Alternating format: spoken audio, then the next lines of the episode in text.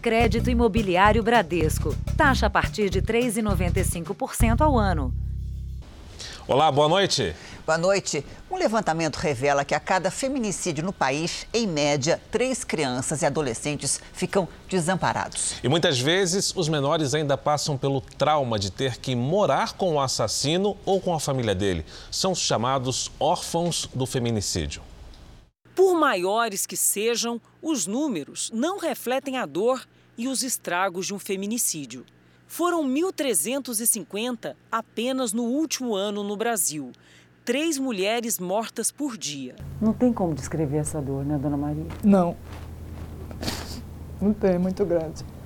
Na foto, na pose, Miriam, uma mulher jovem de 27 anos, cheia de planos, cheia de vida. A mãe, Maria Goretti, perdeu as contas de quantas vezes a filha apanhou do ex-companheiro. Agressões que não paravam nem mesmo com a plateia incrédula, mas silenciosa no meio do dia, no meio da rua. Eu levava para a pracinha, batia no meio da rua. Quer dizer, na frente de na todo frente, mundo? todo mundo na frente da criança. Aí ele começou a usar a criança, pegava a criança, levava a criança, ela ia atrás. Para se proteger mais uma vez, depois de várias tentativas, a jovem resolveu se separar e passou a morar com a mãe. E de tanto ele arrebentar minha porta, pode ver, minha porta não presta para nada. Essa janela aqui também não, não tinha proteção, ele quebrou duas vezes. Apesar do medo e das ameaças, Miriam nunca se calou. Entre idas e vindas, foram pelo menos 10 boletins de ocorrência registrados na polícia, mas nenhuma medida protetiva. No dia 25 do mês passado, quando ela saía de casa para o trabalho por volta das seis e meia da manhã, foi surpreendida aqui nesse ponto pelo ex-companheiro. Foram quatro tiros a queima-roupa pelas costas que não deram nenhuma chance de defesa à vítima. A dor da mãe é ainda maior porque se mistura com a dor de avó. São os órfãos da violência, como a filha de Miriam, de apenas oito anos. A menina, que era extremamente ligada à mãe, continua em choque. Até agora ela não consegue dormir sozinha, está dormindo comigo. A estimativa é que o feminicídio deixe 2 mil órfãos por ano no Brasil, a maioria menores. Um estudo da Universidade Federal do Ceará, em parceria com o Instituto Maria da Penha, calcula que para cada mulher morta sejam pelo menos três crianças e adolescentes que nem sempre recebem abrigo adequado e proteção. Esses órfãos do feminicídio devem ter uma atenção muito mais próximas, devem ter uma capacidade de terem oportunidades sociais e econômicas. A pesquisa também aponta que depois da morte violenta da mãe, 25% desses meninos e meninas passam a ser criados pela família do agressor ou até mesmo pelo próprio assassino. Esses órfãos vão ter uma, uma vulnerabilidade gigantesca, ou vão saber que a sua, o seu pai ou o seu padrasto matou a sua mãe, então, com muita chance, se não tiver uma intervenção forte, familiar e estatal, eles vão tender a reproduzir esse padrão de violência. Veja agora outros destaques do dia. Presidente Bolsonaro volta a pedir o voto impresso e critica ministro Barroso. Presidente do TSE e antecessores defendem a urna eletrônica. E ministro Luiz Fux diz que independência entre os poderes não significa impunidade.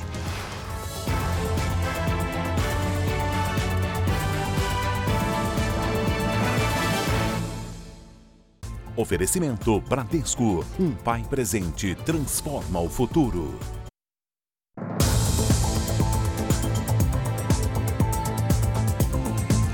Hoje começou o segundo semestre escolar. Os alunos voltaram à sala de aula na maioria das capitais brasileiras. Com álcool em gel disponível nos corredores, medição de temperatura, distanciamento em sala de aula e uso de máscara obrigatório, escolas de 15 estados do Brasil abriram as portas hoje para o ensino totalmente ou parcialmente presencial. Daniel voltou para a escola depois de mais de um ano. Você estava ansioso por essa volta? Com certeza, eu quase não dormi direito. O estado de São Paulo retomou as aulas 100% presenciais. Mas 68 cidades ainda têm decretos que impedem o retorno. O Rio Grande do Sul também tornou a ida à escola obrigatória. No Pará e no Rio de Janeiro, o segundo semestre começou com as escolas em regime híbrido. Quem quiser ir para a escola pode, mas as aulas remotas continuam. Em Salvador também foi assim. Os alunos estavam tão animados que essa professora foi recebida com aplausos. Voltar ao colégio, pegar assuntos novos é importante, porém é necessário se cuidar. Seguir os protocolos sanitários é o mínimo necessário para garantir a segurança na volta às aulas. Especialistas também alertam sobre o papel dos pais nesse momento. É importante ficar atento à saúde dos filhos. Qualquer sinal de resfriado, gripe ou até algum sintoma desconhecido é motivo para deixar a criança ou adolescente em casa. Perceber se tem alguma coisa fora do padrão, não está comendo, está diferente, está se queixando de dor de garganta, dor nas costas, sintomas que, é, de outra forma, podem sugerir é, que tem uma infecção em atividade. A volta às aulas presenciais levanta ainda outra questão: a saúde emocional dos estudantes todos estão abalados. Primeiro a ser acolhido o professor e o funcionário, depois um acolhimento especial para os alunos e, portanto, nada de fazer prova no primeiro dia de aula, aquele, aquela preocupação do professor em recuperar conteúdos de imediato. Nós vamos ter tempo para recuperar o conteúdo. O Jornal da Record traz os números de hoje da pandemia. Segundo o Ministério da Saúde, o país tem mais de 19 milhões 953 mil casos de Covid-19. São mais de 557.220 mortos. Foram 389 registros de mortes nas últimas 24 horas. Também entre ontem e hoje, mais de 41 mil pessoas se recuperaram.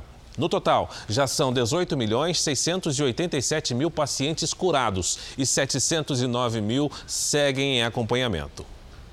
No Rio de Janeiro, uma investigação com o apoio de drones descobriu uma quadrilha de ladrões de carro.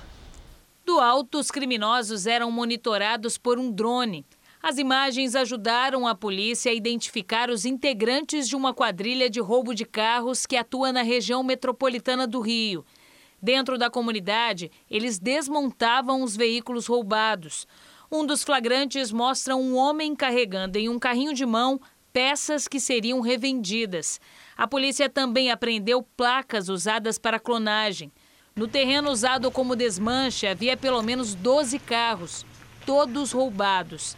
Os criminosos que fariam parte da maior facção do Rio de Janeiro foram monitorados por três meses. Os roubos aconteciam principalmente em rodovias que dão acesso à região dos lagos, conhecida por receber turistas de todo o país. A polícia acredita que o dinheiro arrecadado com a venda das peças roubadas era usado para comprar armas e drogas para a quadrilha. Nos primeiros seis meses desse ano, mais de 12 mil carros foram roubados em todo o estado, uma média de 70 por dia. Os presos na ação de hoje vão responder por roubo a pena pode chegar até 10 anos de prisão. Veja a seguir: golpe do dólar provoca prejuízo de mais de 6 mil reais em vítima de estelionato.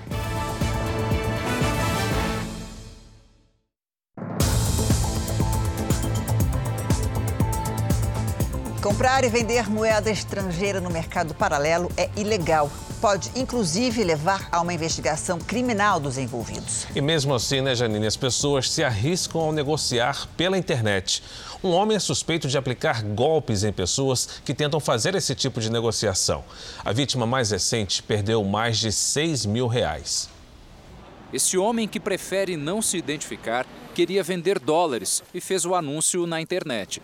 Mas o que encontrou na rede social disposto a negociar foi um golpista ficou combinado uma transferência via Pix. Ele receberia R$ 6.480 em troca dos 1.200 dólares. Como garantia, o estelionatário apresentou o documento de identidade, Tiago Xavier de Nelly.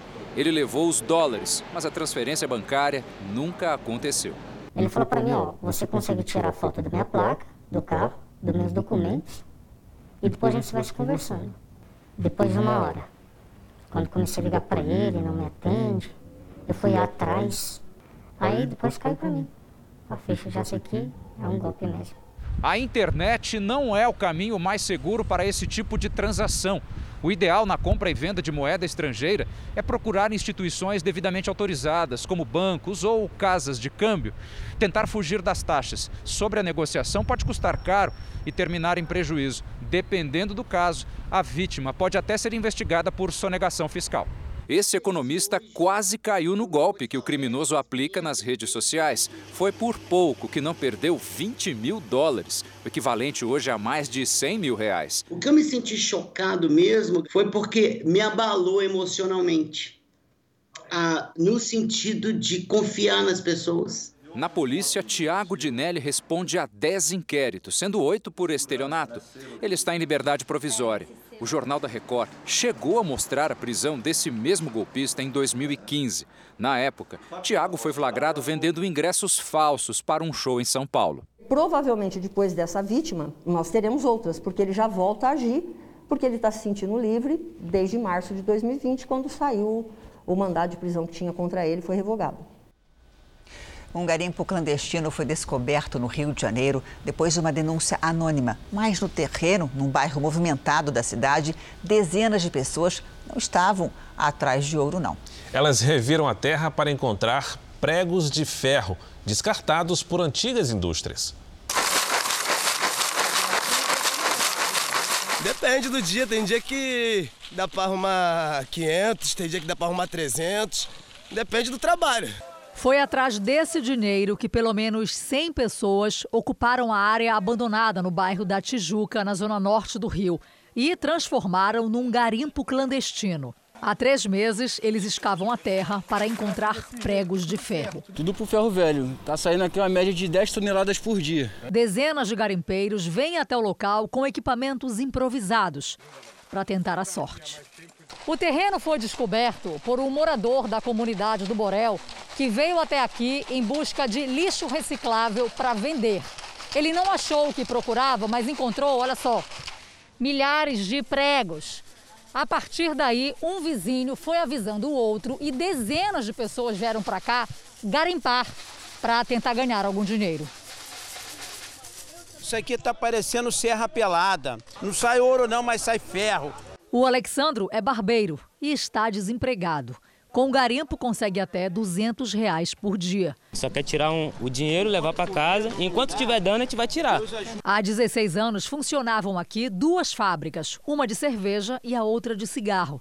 Só restaram a fornalha e uma torre que corre o risco de desabar, de acordo com a Defesa Civil. A suspeita é de que caixas de madeira eram destruídas no forno e os pregos descartados. A prefeitura ainda não sabe se a área pertence à Floresta da Tijuca ou a uma empresa que arrendaria o terreno para as indústrias. Nunca imaginei que ia ter esse ouro aqui, porque pelo jeito tem muita coisa ainda para sair. A Defesa Civil informou que a chaminé e parte da fornalha foram interditadas e que foi solicitada a demolição. Já a Prefeitura do Rio disse que, antes de autorizar a demolição, é preciso avaliar o valor histórico, já que na região há construções da época do Império. A Prefeitura ainda não localizou os donos da área. Uma pesquisa recente revela que 63% dos brasileiros acreditam que o crédito será importante para o aquecimento da economia. Boa noite, Patrícia Lages. Mas será que o brasileiro está usando esse crédito de forma correta? Pois é, Janine. Boa noite para você e boa noite para você de casa. O que a maior parte das pessoas não considera são as taxas de juros. A pesquisa aponta que 79% dos brasileiros recorreram a algum tipo de crédito na pandemia. No caso do cartão, 62% usaram principalmente para alimentos e produtos de higiene e 63% disseram que vão continuar usando o cartão nos próximos meses, o que é um risco, porque quem não paga a fatura inteira pode ter juros de até 306% ao ano.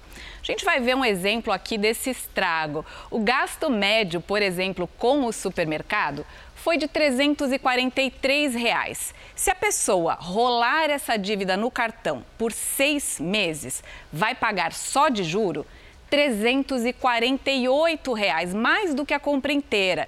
E se continuar gastando esse valor todo mês, Em um ano, essa dívida vai passar dos 8 mil reais. Ou seja, o recurso mais usado é, na verdade, o mais caro. E vira uma bola de neve, né? Mas então qual seria a opção para o brasileiro que não consegue sequer pagar as contas básicas? Pois é. Janine, é preciso entender que o crédito deve ser o último recurso, não o primeiro. O ideal é tentar outras soluções. Uma delas é readequar as despesas e diminuir do orçamento tudo o que for possível. E também outra dica é aproveitar aí o crescimento do mercado de segunda mão. Se você tem coisas paradas em casa, elas podem virar dinheiro. E sempre considere a possibilidade de fazer algo para aumentar a renda e não aumentar os gastos. E quem for mesmo usar o crédito deve buscar as taxas mais baixas e também controlar o orçamento para ter certeza que vai conseguir pagar em dia, porque quem fica inadimplente, o crédito deixa de ser uma opção. Janine. Certo, obrigada, Patrícia. Boa semana para você. Uma boa semana para nós. Obrigada. A seguir, mãe e pai de MC Kevin se revoltam após depoimento provocar reviravolta na investigação sobre a morte do funkeiro.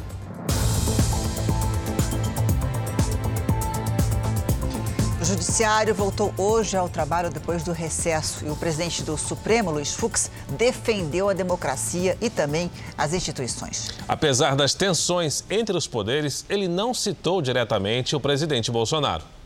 Na abertura do segundo semestre, Fux disse que o povo brasileiro jamais aceitaria rupturas institucionais. Após 30 anos de consolidação democrática, o povo brasileiro jamais aceitaria que qualquer crise, por mais severa, fosse solucionada mediante mecanismos fora dos limites da Constituição. Ambientes democráticos garantem aos cidadãos liberdade para pensar, inovar, empreender e se expressar. A história nos ensina. A democracia nos liberta do obscurantismo, da intolerância e da inverdade. Ele disse também que todos são responsáveis por defender a democracia. O regime democrático necessita ser reiteradamente cultivado e reforçado com civilidade, respeito às instituições e àqueles que se dedicam à causa pública. O presidente do STF defendeu a harmonia entre os poderes, mas sem impunidade. Os poderes em geral atuam independentes e harmônicos, sem que haja superpoderes entre aqueles instituídos pela ordem constitucional. Porém, a harmonia e a independência entre os poderes não implicam impunidade de atos que exorbitem o necessário respeito às instituições. Fux disse também que o Supremo está atento a ataques e inverdades. Permanecemos atentos aos ataques de inverdades à honra dos cidadãos que se dedicam à causa pública. Também hoje, o Tribunal Superior Eleitoral divulgou um documento assinado por todos os ex-presidentes do TSE desde a Constituição de 1988, além do atual presidente, ministro Luiz Roberto Barroso, e dos seus dois próximos sucessores. Todos reforçam que o processo eletrônico de votação brasileiro é seguro. Diz o documento. As urnas eletrônicas são auditáveis em todas as etapas do processo, antes, durante e depois das eleições. Todos os passos da elaboração do programa à divulgação dos resultados podem ser acompanhados pelos partidos políticos, Procuradoria-Geral da República, Ordem dos Advogados do Brasil, Polícia Federal, universidades e outros que são especialmente convidados. Em conversa com apoiadores no Palácio da Alvorada, o presidente Jair Bolsonaro voltou a defender o voto impresso. Ele ainda criticou o presidente do Tribunal Superior Eleitoral, Luiz Roberto Barroso, pela posição contrária ao voto auditável. Não é voto impresso pelo voto impresso. É uma forma de ter a certeza de que não vai haver manipulação. Ou só o Barroso está certo. Depois de 15 dias sem depoimentos, a CPI da pandemia volta ao trabalho esta semana. O foco são pessoas que se apresentavam ao Ministério da Saúde como intermediárias de grandes fabricantes de vacinas. Esta terça-feira, a CPI ouve o reverendo Hamilton Gomes de Paula, que teria tentado intermediar a aquisição de vacinas pelo governo brasileiro através da empresa Davat Medical Supply. Ao longo da semana, acontecerão outros depoimentos de pessoas que teriam participado de negociações de insumos e imunizantes com o Ministério da Saúde. A CPI retorna com mais de 100 requerimentos para votar. Entre eles, o que pede o afastamento de Mayra Pinheiro do Ministério da Saúde, a convocação do ministro da Defesa, Braga Neto, e a reconvocação do então secretário executivo do Ministério da Saúde, Elcio Franco.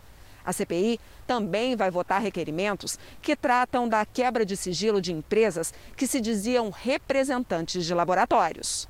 Uma delas é a empresa Belker, investigada pela Polícia Civil do Distrito Federal na Operação Falso Negativo, por suspeita de superfaturamento na compra de testes rápidos para a Covid-19. Ao Ministério da Saúde, a Belker se apresentou como intermediária do laboratório chinês CanSino. Um encontro com o ministro Marcelo Queiroga teria acontecido em 15 de abril, no Ministério da Saúde. Ele aparece na agenda de Queiroga como uma reunião com o deputado Ricardo Barros, líder do governo. Mas, segundo a CPI, essa foto mostra que Queiroga e Barros se reuniram também com o diretor-presidente da Belker, Emanuel Catori. Na carta de apresentação ao Ministério da Saúde, a Belker pressiona o Ministério para que dê início às tratativas e pede urgência na resposta do governo brasileiro, porque é necessário assegurar a reserva de estoque junto a Cancino. O Ministério chega a assinar uma carta de intenções de compra de 60 milhões de doses a 17 dólares cada vacina. A entrega seria a partir de julho. Por causa das denúncias contra a Belker, a Cancino rompeu o contrato com a farmacêutica, que não pode mais representar a empresa chinesa no Brasil. Entramos em contato com a empresa Belker, mas ainda não tivemos resposta. O Ministério da Saúde foi procurado pela nossa produção, mas também não retornou. Nos Estados Unidos, o Centro de Controle e Prevenção de Doenças afirmou que 70% da população já recebeu a primeira dose da vacina contra o coronavírus. Mesmo com o avanço, grandes cidades como Los Angeles retomaram o uso obrigatório de máscaras em ambientes fechados. Já em Nova York, o prefeito Bill de Blasio disse que a medida não precisa ser adotada por quem já estiver vacinado. Na Turquia, pelo menos oito pessoas morreram em incêndios florestais. Segundo o governo, 119 focos de incêndios foram registrados em 32 províncias. As chamas atingem regiões turísticas no sul do país e chegam bem perto de casas e hotéis. Novas declarações podem mudar o rumo da investigação sobre a morte de MC Kevin há mais de dois meses. Uma testemunha diz ter visto uma discussão entre o cantor e um amigo dele no quarto, minutos antes da queda. Informação que também foi confirmada pela acompanhante que estava com o fanqueiro. Os relatos são de Bianca Domingues, que estava no quarto quando o MC Kevin caiu da varanda do quinto andar deste hotel no Rio de Janeiro. Em entrevista ao jornalista Roberto Cabrini, o advogado diz que ela se recordou de uma discussão entre Kevin e o amigo Vitor Fontenelle, conhecido como MC VK. Só pode então relatar exatamente do que ela se lembra agora, que ela não contou na época? Ela se lembra de uma discussão acalorada entre MC Kevin e MC VK, na linha limítrofe do quarto para a varanda. O MC Kevin e o MC VK discutiam com a possibilidade da senhora Deolane estar vindo na, no corredor do quarto 502. Ambos estavam em pé, saindo para a varanda. E foi essa discussão acalorada, com gestos bruscos, que motivou o MC Kevin a passar a sua perna para o lado de fora da varanda. Deolane Bezerra é a viúva de MC Kevin. Ela estava em outro andar do hotel no momento da queda. As declarações foram entregues ao Ministério Público do Rio de Janeiro pelo advogado de Bianca. É um documento de sete páginas, com 115 itens, em que revela novos detalhes da versão dela sobre o que aconteceu no dia 16 de maio. Bianca revela ainda ter sido procurada nas redes sociais por um homem que se identificou como Fernando Jimmy Júnior, um cantor português que estava num hotel em frente e diz ter visto o momento da queda. Na varanda só estavam o Kevin e o MCVK, no, nos momentos que antecederam a queda. Você tem certeza disso? Tenho certeza do que eu estou falando. Tá. E o que aconteceu nos segundos que antecederam essa queda? Deu a entender que o MCVK estava a incentivar o Kevin que era para se pendurar naquele local, que o Kevin largou a mão direita e ficou somente apoiado com a mão esquerda. Onde, e ali deu claramente a ouvir o que ele estava a dizer. Ele estava, ele estava a pedir que o VK ajudasse a ele. Ele pediu. Você entendeu que ele estava pedindo ajuda? Sim, eu entendi, porque ele gritou mesmo, que deu para ouvir exatamente onde eu estava. Gritou o quê? Ele, ele disse: Me ajuda, me ajuda, me ajuda.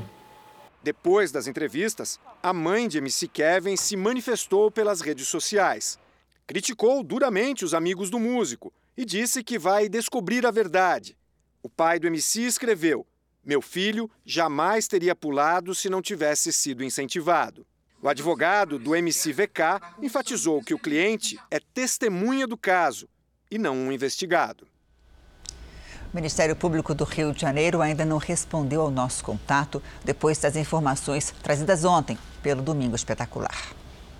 Um vídeo divulgado pela polícia pode provar que o garoto Miguel, de 7 anos, era torturado em casa. Miguel foi colocado em uma mala e jogado no rio na semana passada no Rio Grande do Sul. A companheira da mãe da criança foi presa, suspeita de envolvimento no crime. Depois da apreensão dos celulares de Yasmin Vaz dos Santos, mãe de Miguel, e da namorada dela, a Polícia Civil diz ter conseguido provas de que a criança era vítima de torturas físicas e psicológicas. No vídeo, a companheira de Yasmin ameaça bater no menino caso ele faça alguma reclamação à mãe. As provas levaram ao pedido de prisão da mulher, que prestou um novo depoimento. Ela assistia tudo, ela disse que não participou dessas agressões, mas o vídeo acho que não deixa dúvida, né? No celular, segundo a polícia, também foram encontradas mensagens comprometedoras. Em uma delas, a companheira de Yasmin diz que não aguenta mais o Miguel e que ele teria estragado o namoro. Numa outra conversa entre as duas, a mãe de Miguel mostra a foto de uma corrente que ela estava pensando em comprar para prender o menino. A polícia agora investiga a participação de mais pessoas na tortura. Um diálogo entre a mãe e a companheira revela que Miguel se soltou e um homem ajudou a amarrá-lo novamente.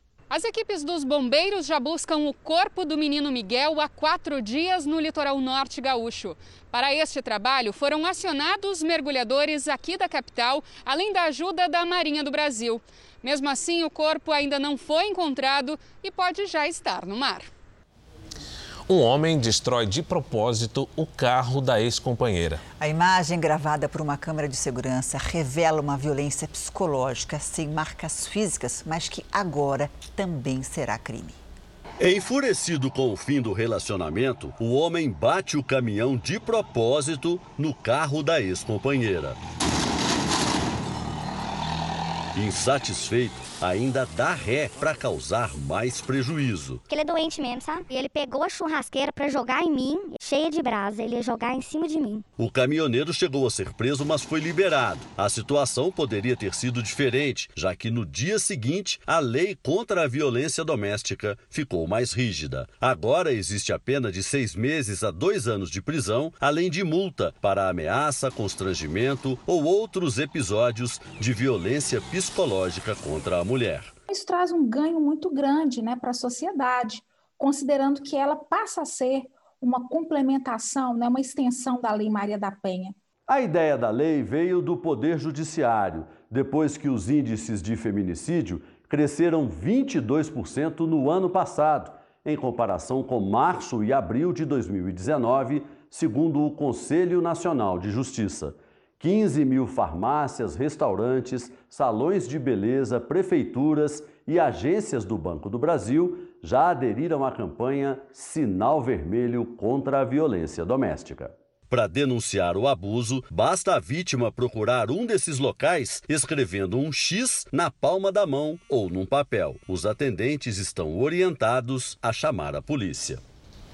E nós vamos ilustrar agora o andamento da vacinação em todo o país. Nas últimas 24 horas, somadas as aplicações da primeira e segunda doses, mais de 838 mil pessoas receberam a vacina contra o coronavírus. Hoje, o Brasil tem mais de 101 milhões de pessoas vacinadas com a primeira dose e quase 42 milhões de pessoas completaram a imunização. No Maranhão, passam de 2 milhões 931 mil os moradores que tomaram a primeira dose contra a Covid, o que representa pouco mais de 41% dos maranhenses. Ainda no Nordeste, na Bahia, mais de 6 milhões 341 mil baianos foram imunizados, ou seja, 42,48% da população. No Paraná, mais de 5 milhões 777 mil pessoas tomaram a vacina, o que equivale a metade da população.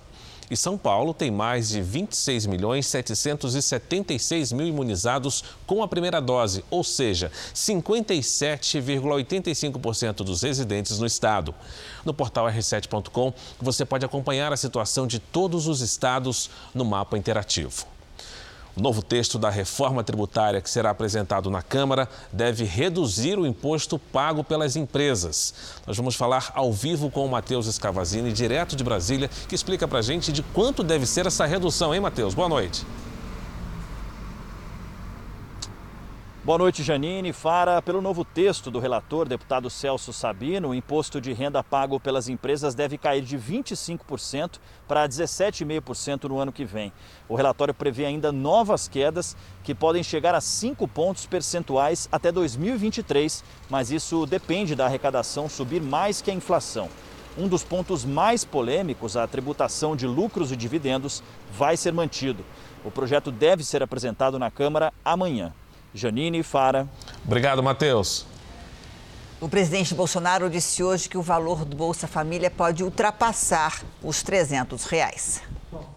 Em entrevista a uma rádio, Jair Bolsonaro começou a semana falando do programa Bolsa Família, que será reajustado. Eu preciso corrigir o Bolsa Família. A média está em 192 reais. Como é que vou corrigir? Porque a inflação está aí. Preciso, agora repito, né, de apoio da maioria qualificada do parlamento para o novo Bolsa Família, que eu espero que seja acima de 300 reais. A proposta de reajuste foi analisada pelo Ministério da Economia e elaborada pelo Ministério da Cidadania. A ideia foi apresentada por quatro ministros aos presidentes da Câmara e do Senado.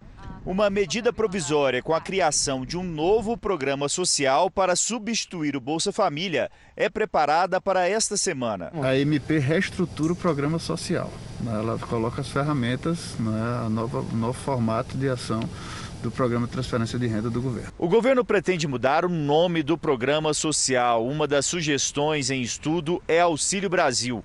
O benefício pode chegar a 400 reais, mas a medida provisória que vai criar o programa ainda não vai tratar do novo valor, que depende de recursos. Uma das sugestões é reduzir o pagamento de precatórios, decisões judiciais, uma ideia que já foi analisada antes. A proposta de reformulação do Bolsa Família é a aposta do governo para melhorar a popularidade do presidente. Bolsonaro recebeu hoje o presidente de Portugal, Marcelo Rebelo de Souza. Na chegada ao Palácio da Alvorada, o presidente português usava máscara e os ministros brasileiros estavam sem a proteção. Após o encontro, Marcelo Rebelo comentou o andamento das discussões sobre o acordo de livre comércio entre o Mercosul e a União Europeia. Nós estamos esperançados porque pouco a pouco vão sendo resolvidos os vários dossiês, os vários obstáculos que havia no início, como sabe, obstáculos económicos pesados e foram sendo superados progressivamente. O tema ambiental, que também é importante para o acordo entre as duas partes. O Tribunal Superior Eleitoral decidiu agora à noite pedir ao Supremo Tribunal Federal que o presidente Jair Bolsonaro seja investigado pela suposta disseminação de notícias falsas. O pedido de apuração se baseia em ataques sem provas feitos pelo presidente sobre a segurança das urnas eletrônicas. Bolsonaro tem defendido a adoção do voto impresso nas eleições do ano que vem. O Palácio do Planalto ainda não se pronunciou. Vamos agora à previsão do tempo. A semana começa com temperatura mais alta no centro-sul do Brasil e ar muito seco. Oi, Lidiane, boa noite para você. Quando é que vem uma chuvinha para aliviar essa secura, hein? Por hum, favor. Janine, tá difícil, Nossa. viu? Boa noite para você, para o Fara, para você aí do outro lado. Olha, há uma pequena possibilidade de chuva apenas na segunda quinzena do mês, antes da segunda frente fria. Teremos três ondas de frio pela frente, todas com duração de seis dias. A primeira chega por volta do dia 10. A segunda deve ser a mais intensa, inclusive com chance de temperaturas negativas em todas as capitais do sul, São Paulo, Rio de Janeiro, Mato Grosso do Sul, Pará, Amapá e Maranhão. Todos esses aqui destacados em azul.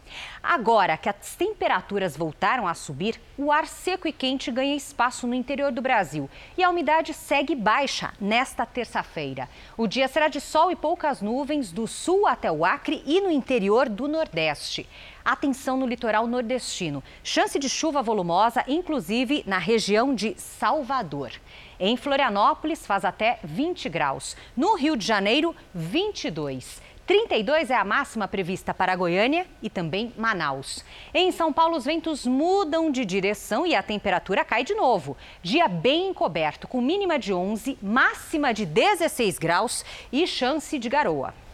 Tempo Delivery, a previsão sob encomenda para você. E o primeiro pedido vem do Bruno Soares, da cidade de Ipatinga, em Minas Gerais. Lide. Opa, vamos para lá, Fara. Bruno, seguinte, aí em Patinga, sol com muitas nuvens nos próximos dias, sem previsão de chuva. Nesta terça-tarde, máxima de 28. O Carlos quer saber como é que fica o tempo em Moreno, Pernambuco. Vamos lá. Carlos, até o fim de semana, os dias serão abafados, com sol, muitas nuvens e chuva a qualquer hora. Nesta terça faz até 27 graus. Na quarta, 28. Mande também sua mensagem com a hashtag você no JR e participe do Tempo Delivery pelas redes sociais. Até amanhã, gente. Boa semana, Lidy. Para nós. Vamos agora com a opinião de Augusto Nunes. Oi, Augusto, boa noite para você. Boa noite, Janine. Boa noite, Fara. Boa noite a você que nos acompanha. Para trocar um país democrático por Cuba, basta comprar uma passagem aérea. Mas ninguém faz isso nem mesmo o mais fervoroso devoto de Fidel Castro. Fazer o contrário é proibido e muito perigoso. Mesmo assim, multidões de cubanos se dispõem a arriscar a vida para fugir da fome, da opressão policial, da sufocante ausência de liberdade. As explicações para esse fenômeno foram resumidas em 15 minutos neste 1 de agosto por uma reportagem do Domingo Espetacular sobre o colapso do comunismo no mundo inteiro. O fracasso das aventuras comunistas foi escancarado em 1991, quando a União Soviética desmoronou. Além de Cuba, restaram três pesadelos e a híbrida China. A ditadura chinesa usa o terror totalitário para implantar fórmulas capitalistas que garantem a prosperidade econômica. Nos demais países que continuam percorrendo o caminho da falência, só os donos do poder desfrutam da vida confortável que prometeram ao povo durante a Revolução. Com a extinção da classe média, o que se vê é a igualdade na pobreza e na sujeição à violência dos tiranos. No R7.com você consegue rever a matéria citada no comentário do Augusto Nunes sobre o colapso dos países sob regime comunista. Na canoagem, o Brasil disputa a semifinal na categoria C2, mil metros. Isaquias Queiroz e Jack Goldman terminaram a bateria das quartas de final em primeiro lugar. Eles não terão muito tempo para descansar, já que a semifinal e a final serão disputadas nessa terça-feira. Nas Olimpíadas do Rio de Janeiro, em 2016, Isaquias conquistou três medalhas. E os medalhistas do judô estão de volta. A Mayra Guiar e o Daniel Carguinin desembarcaram bem cedo em São Paulo e a Mayra, que é dona de três medalhas de bronze em três Olimpíadas, diz que quer mais e já pensa em Paris 2024.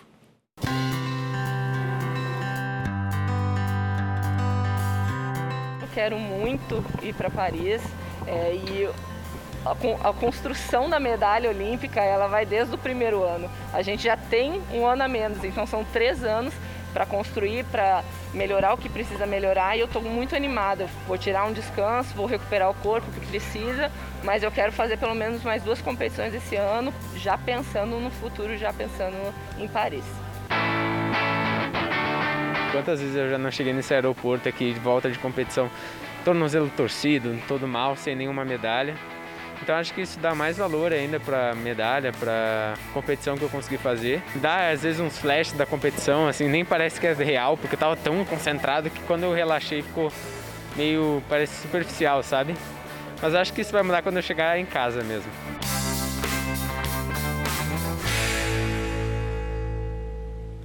É isso aí, essa terça-feira com expectativa de medalhas para o Brasil aqui em Tóquio. Eu volto amanhã com mais informações. Janine Fara, arigatou gozaimasu. Legal, tá? Uma chuvinha para refrescar os 27 graus que faz agora em Tóquio. Bom trabalho para você. Obrigado, Tal. Vamos ver então como é que está o quadro de medalhas. A China segue na liderança com 29 medalhas de ouro, 17 de prata e 16 de bronze. Os Estados Unidos têm 22 de ouro, 25 de prata e 17 de bronze. O Japão está em terceiro lugar com 17 medalhas de ouro, 6 de prata e 10 de bronze. O Brasil está em 18º lugar com 10 medalhas, 2 de ouro, 3 de prata e 5 de bronze.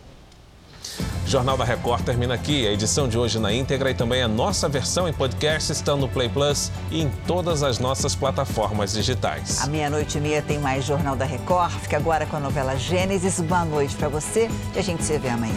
Excelente noite, excelente semana e até amanhã.